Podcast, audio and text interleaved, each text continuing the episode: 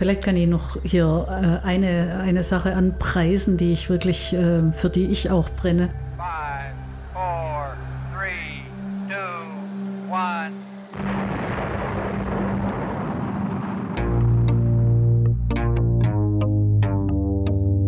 Hier kommt was Neues von der Webkonditorei. Alle lieben Podcasts und wir sind jetzt auch dabei. Wir backen das, wir schnacken das und wir wollen reden mit Menschen, die in unserer Stadt was bewegen. Sound und Volume ab, ihr Pods rein. Hier kommt der neue Podcast aus der schönsten Stadt am Rhein. Bonn Inside. Bonn Inside, Bonn Inside. Ich heiße Martina Bauer-Schäfer. Ich bin Diplompädagogin vom Beruf her und leite den evangelischen Kirchenpavillon am Kaiserplatz. Genau, eigentlich interviewen wir ja ähm, Bonner Unternehmen. Jetzt ist das natürlich so eine, ja, eine Kanngesch oder ein, Grenzfall. Es ist Mhm. natürlich die äh, evangelische Kirche in diesem Fall. Aber wir dachten, dass das auch mal ganz interessant ist, weil es ja am Ende dann auch ein Café aus Bonn ist. Genau, es ist eigentlich eine Mischform. Einerseits Bistro, andererseits Kirche. Das Motto ist Gutes für Leib und Seele. Passt also. Perfekt. Mhm. Vielleicht sagst du mal, ähm, ja, erstmal was zu deiner Person, ähm, wie der eine Zeit vor äh, dem Kirchpavillon war und dann, ähm, ja, ich weiß ja schon ein bisschen was über den Kirchpavillon, aber wie Mhm. das Ganze dann angefangen hat und seinen Lauf bis heute genommen hat. Mhm, gerne. Ich bin in Stuttgart geboren, das hört man wahrscheinlich unmittelbar, dass ich nicht aus dem Rheinland komme. Ähm, war damals katholisch und ähm, bin da aufgewachsen, habe in Tübingen studiert, Diplompädagogik, wie schon erwähnt, und im Rahmen meines Studiums ein Praktikum machen müssen. Und dafür bin ich durch Zufall nach Bonn geraten in ein evangelisches Jugendbüro. Da gab es einen Jugendpfarrer, der war gerade in der Zeit dabei, eine seiner vielen Ideen zu realisieren. Er fand nämlich, die evangelische Kirche bräuchte eine Kontaktfläche in der Stadt. Also es wäre nicht genug, in einem Kirchturm zu sitzen und darauf zu warten, dass Menschen kommen, sondern man müsse dahin gehen, wo sie sind. Und deshalb plante er in der Bonner Innenstadt, damals am Friedensplatz, diesen Kirchenpavillon. Ich war damals gerade im Praktikum bei ihm, durfte also Pläne zeichnen und Vorarbeiten mit erledigen. Und ähm, dann wurde das eröffnet, da war ich schon nicht mehr da, war wieder in Tübingen. Aber drei Jahre später wurde da eine Stelle eingerichtet für eine Pädagogin und darauf habe ich mich beworben und seither leite ich den. Also sehr, sehr lange. Ja, das ist schon ein bisschen. Ähm, Mhm. Ja. Jetzt äh, ist der ja umgezogen, Ja, ähm, genau. der, der Mhm. Kirchpavillon. Ähm, wie kam es dazu und ähm, ja, wo war, wo war die vorher? Mhm. Also ähm, ein Ort am Friedensplatz, den wahrscheinlich kaum mehr jemand kennt. Äh, am unteren Ende, wo heute das medizinische Zentrum steht, gab es in den 80er Jahren eben so einen kleinen alten Glaspavillon der Stadt Bonn, den die evangelische Kirche damals für günstiges Geld mieten konnte. Der wurde 86 abgerissen, weil die Tiefgarage unter dem Friedensplatz gebaut wurde, sodass wir dann erstmal umzogen in die Budapester Straße. Da gibt es das Gebäude noch, da ist der kleine Laden drin, Kinder- und Jugendbuchladen. Und eben im anderen Gebäudeteil war dann lange Jahre der Kirchenpavillon. Und wir haben immer wieder überlegt, ob wir umziehen an den Kreuzkirchenbau andocken, weil das unsere Innenstadtkirche ist als evangelische Kirche. Ähm, das war, ja, ging mehrfach schief, so im gemeinsamen Überlegen. Bei uns sind die Gemeinden autark und die Kreuzkirche war nicht an dem Punkt, dass sie vor ihrem Gebäude auf dem Platz so einen Neubau haben wollte. Aber 2014 war das soweit, wir konnten da bauen und seit Ende 2014 sind wir am Kaiserplatz. Mit diesem Umbau war klar, wenn man so ein richtig schönes Gebäude hat, dann kann man auch ähm, Gastronomie drin machen, nicht nur Kaffee ausschenken wie in den alten Standorten. Und dann haben wir eben eine Küche mit eingeplant und eben unter diesem Motto Gutes für Leib und Seele machen wir jetzt sowohl leckeres Essen als auch immer wieder interessante Impulse. Für die Leute, die es nicht wissen, das ist dieses, ja, dieser graue Glaskasten, so würde ich es Mhm. jetzt beschreiben, Mhm. direkt am, am Friedensplatz, äh, nicht am, am Kaiserplatz, Ja, äh, auf dem Vorplatz der Kirche. Genau. Der ist, äh, der hat ja ein bisschen was von einer Schuhschachtel, also einfach ein rechteckiger Flachbau, viel Beton, ein bisschen Glas. Ähm, das hat konzeptionell äh, super viel Gedankengut dahinter. Also die, ähm, wir wollten eigentlich ein Gebäude haben, das die evangelische Kirche widerspiegelt.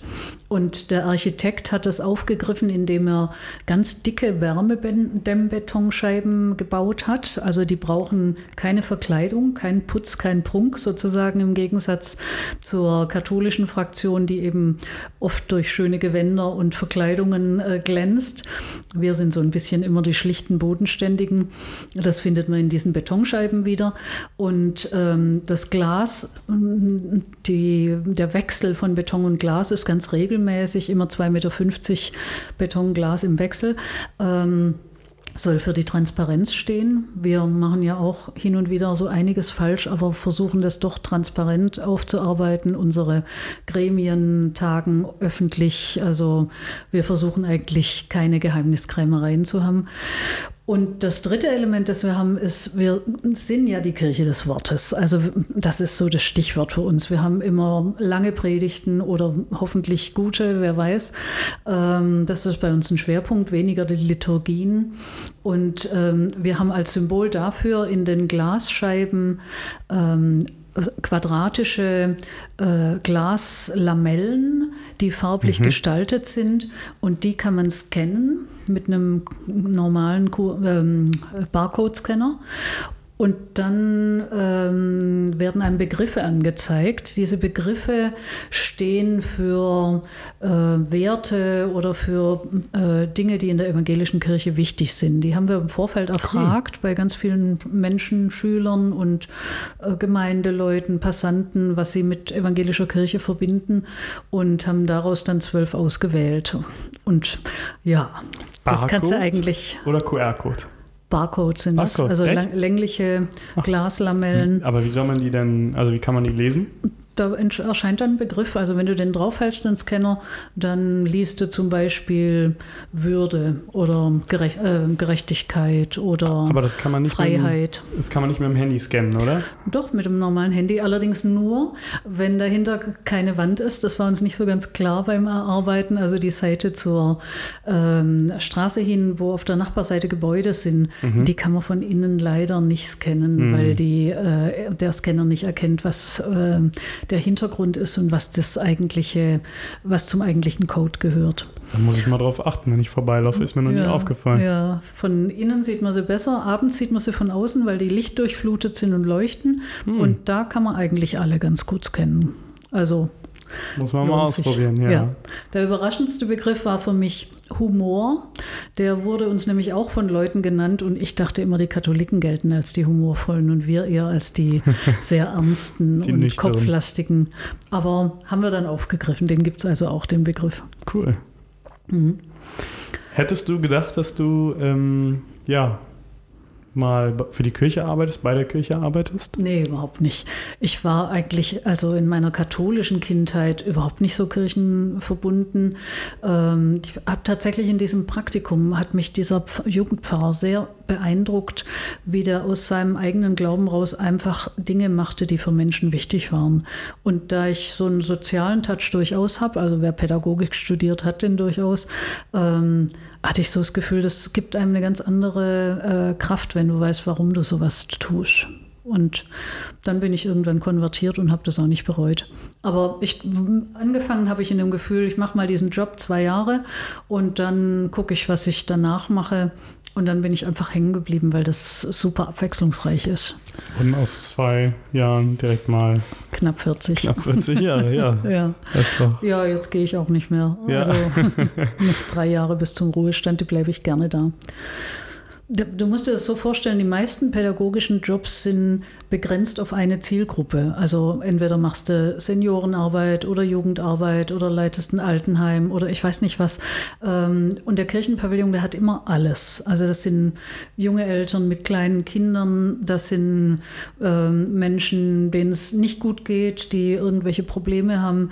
Das sind Leute, die mitten im Leben stehen und Spaß am Leben haben. Heute habe ich eine junge Frau in die Kirche aufnehmen können. Wir haben auch eine Kircheneintrittsstelle da. Mhm. Ähm, die war einfach super super. Einfach ganz sympathische junge Frau, die mit ihrem Lachen richtig anstecken konnte. Und ähm, ja, Mann hat, kleines Kind hat, aber auch im Beruf steht. Und äh, dann hast du so eine Vielfalt an unterschiedlichen Aufgaben, Gremienarbeit, Öffentlichkeitsarbeit. Ich darf hier einen Podcast mit dir machen.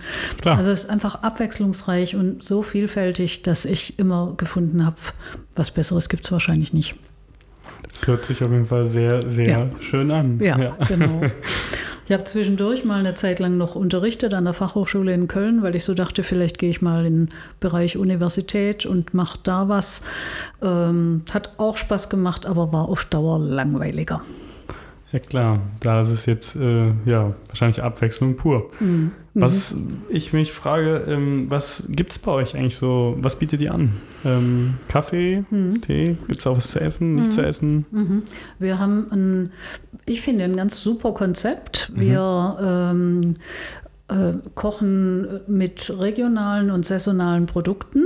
Also wir beziehen direkt bei Bauern hier aus dem Vorgebirge und bei äh, anderen Betrieben, die in der Nähe sind, ähm, eigentlich nahezu alles, was wir verarbeiten, vom Gemüse bis zum Fleisch, zum Beispiel von Lapinchen aus Flamersheim oder ähm, wir haben Wild ebenfalls aus der Eifel äh, und versuchen praktisch so zu kochen, dass Menschen die Produkte äh, der Saison interessant finden können. Im Winter ist das besonders schwierig, also wenn es immer wieder Kohl gibt in allen Varianten, Kohl und Rüben.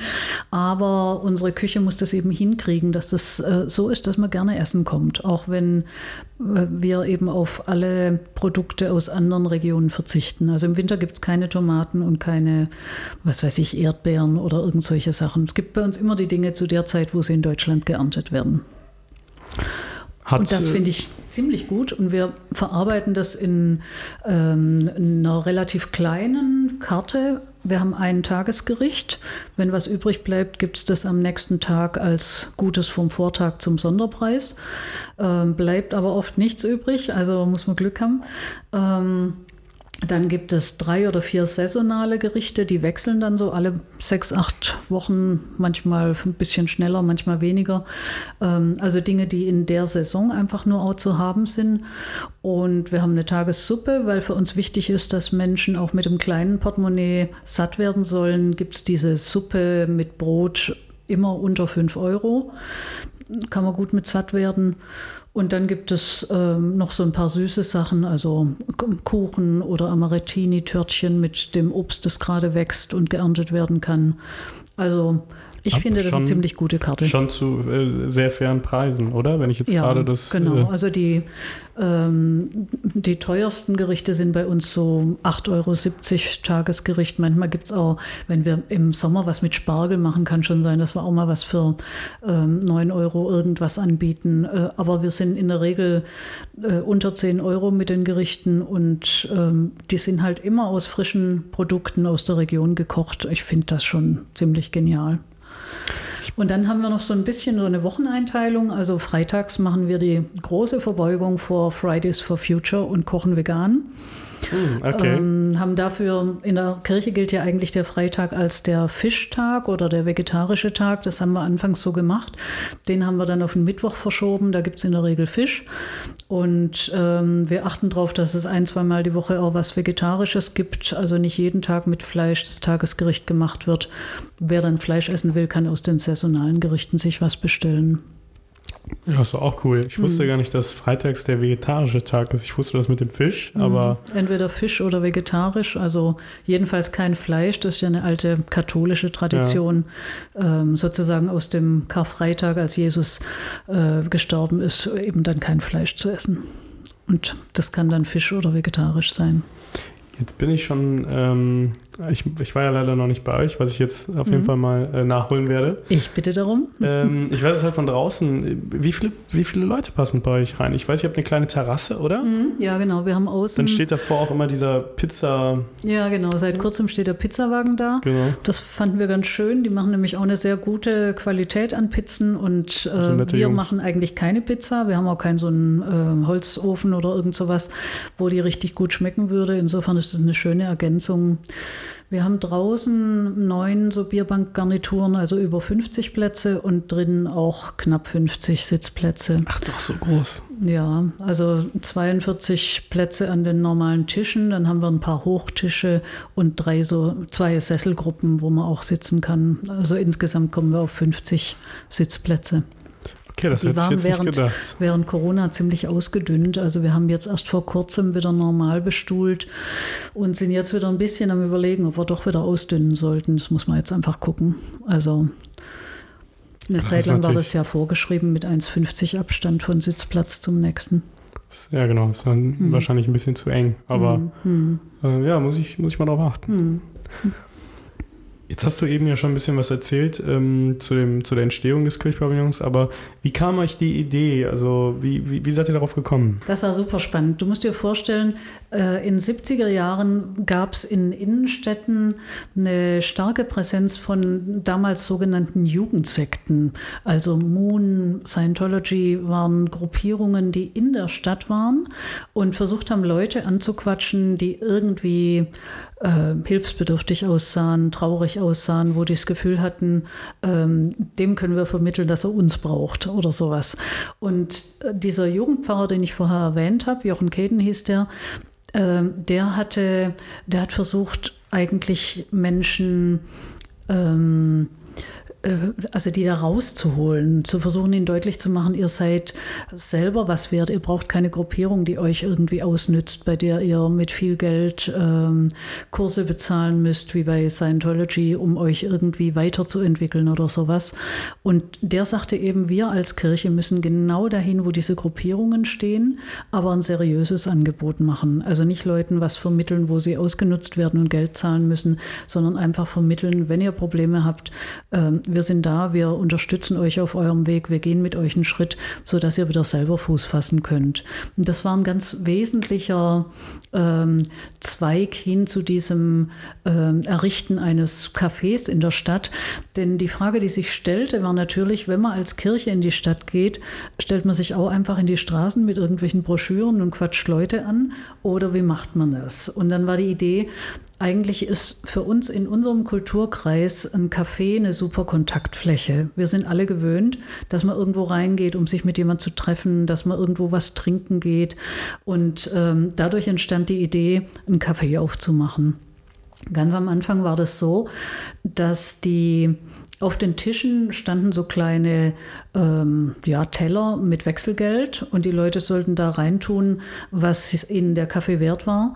Das hat jetzt nicht so gut funktioniert. Da war dann abends oft weniger drin, als morgens an Wechselgeld drin gewesen war, sodass man irgendwann dann doch sich professionalisierte und eine Kasse anschaffte. Mm, Aber der, die Idee war immer, das soll eigentlich nur einen Selbstkostenpreis decken, das soll nicht wahnsinnig teuer sein, da muss man keinen Gewinn erwirtschaften. Da verschränkt sich das mit diesem kirchlichen Gedanken. Ne? Also wir sind eben einerseits Betrieb, aber andererseits auch Kirche. Und jetzt, wo wir auch Essen anbieten, gucken wir natürlich, dass wir ähm, einigermaßen unsere Kosten decken, aber trotzdem schießt die Kirche zu, weil die sagt, wir finden solche Kontaktflächen wichtig. Wir finden wichtig, dass wir im Alltag der Menschen auftauchen können, dass wir da äh, sind, wo die sich mit irgendwas beschäftigen, dass wir mit ihnen ins Gespräch kommen, wo sie sowieso sind und dass es nicht immer so sein muss, dass man erst in Kontakt kommt, wenn jemand in die Kirche geht. Also eigentlich ein, ein super guter Gedanke am Anfang. Und dann gab es aber von Anfang an auch irgendwelche Angebote. Also ich erinnere mich, dass damals die Frau von diesem Jugendpfarrer, die hatte Spinnräder als Leidenschaft entdeckt und die bot dann so einen Spinnkurs an. Und da gibt es noch alte Fotos, wo ein, ein Mönch in seiner Kutte und irgendwie eine ältere Frau und ein paar junge Leute da im Kreis sitzen, jeder an so einem Spinnrad und einfach beim Spinnen ins Gespräch kamen. Also eigentlich ganz witzig, so ähm, Dinge, die, wo man die Hände beschäftigt, wo man was Neues lernt, irgendwas Ungewöhnliches macht, aber dabei mit anderen zusammensitzen und sich unterhalten kann. Das war immer so ein Element. Und dann haben wir Aktionen gemacht bei den großen Friedensdemonstrationen, die es in, in Bonn gab.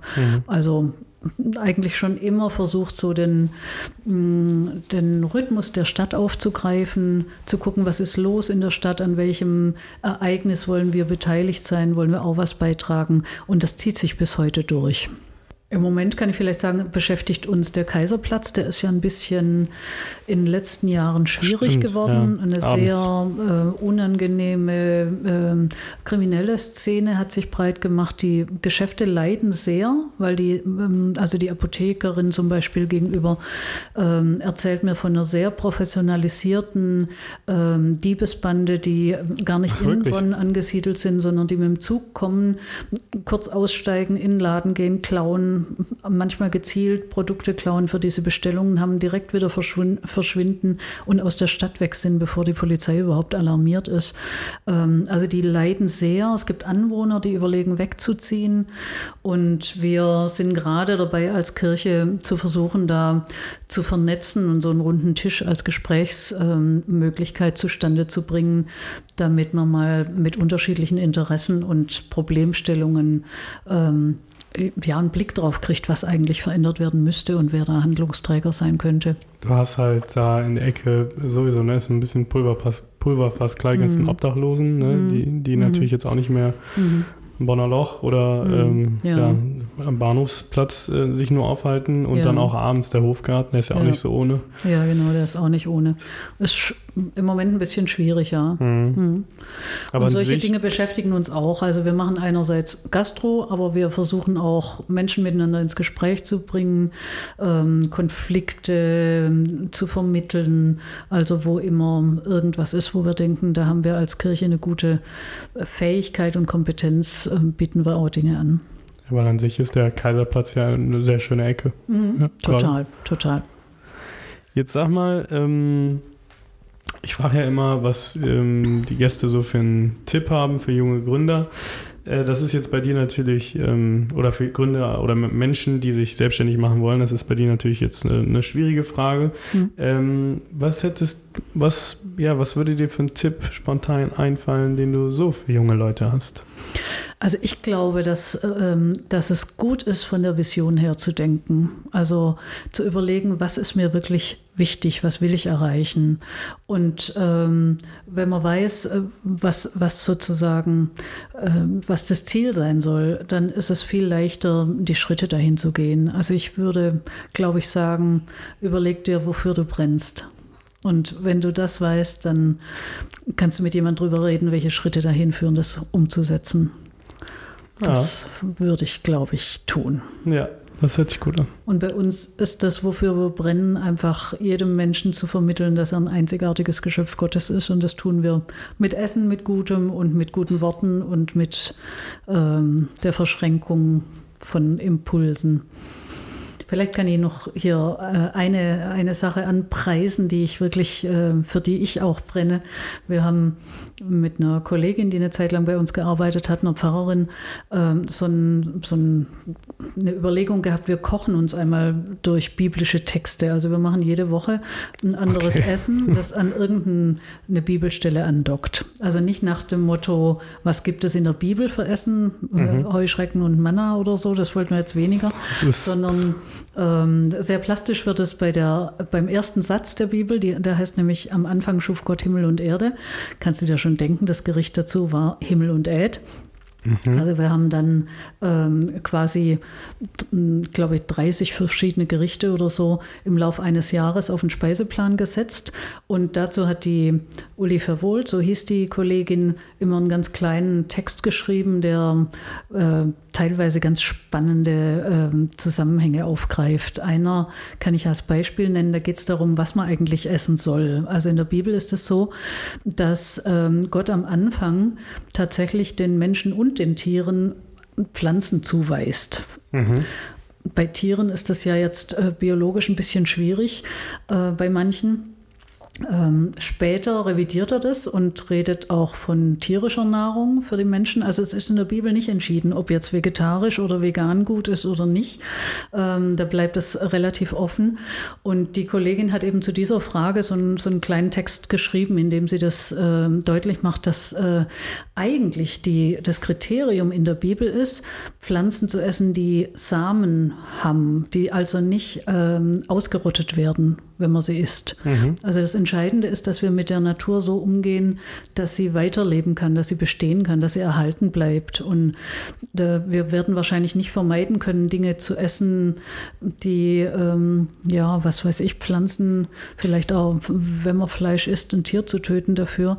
Aber wichtig ist immer, dass die Art erhalten bleiben kann. Und das finde ich als Kriterium eigentlich super. Also insofern kriegt man da so ein bisschen einen Konnex zwischen dem Inhalt eines Buches, das für manche sehr überkommen und alt wirkt, und einer Fragestellung, die heute ganz aktuell ist. Muss es vegan sein oder vegetarisch? Darf man noch Fleisch essen oder nicht? Sie sagte in diesem Artikel, ähm, das entscheidende Kriterium ist, macht es nicht kaputt. Interessant. Ja, das Ja. finde ich ganz schön. Und da gab es dann als Gericht ein Schmorgemüse auf Reis äh, dazu, zu diesen Gedanken.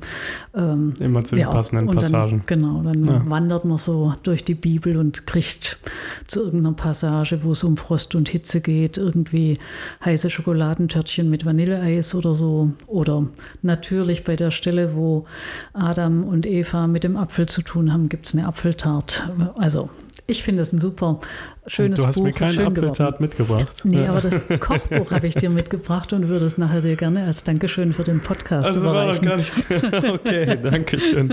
So war das nicht gemeint. Ja, Ja. cool. Mhm. Ähm, ja, ein, ein Restaurant mit, ähm, ja, mit kirchlichem Charakter, mit ähm, ja, einem sehr gütigen Charakter. Mhm. Ist mal was anderes. Guckt es euch mal an, geht mal vorbei. Ähm, ich hoffe, es hat euch genauso gefallen oder genauso viel Spaß gemacht wie mir. Ich hoffe, dir hat Spaß gemacht. Ja, mir hat viel Spaß gemacht. Danke für die Zeit und die interessanten Fragen. Und ja, wir ähm, wünschen euch noch einen schönen Sonntag und wir hören uns in. Nee, wir hören uns nächste Woche. Genau. Tschüss.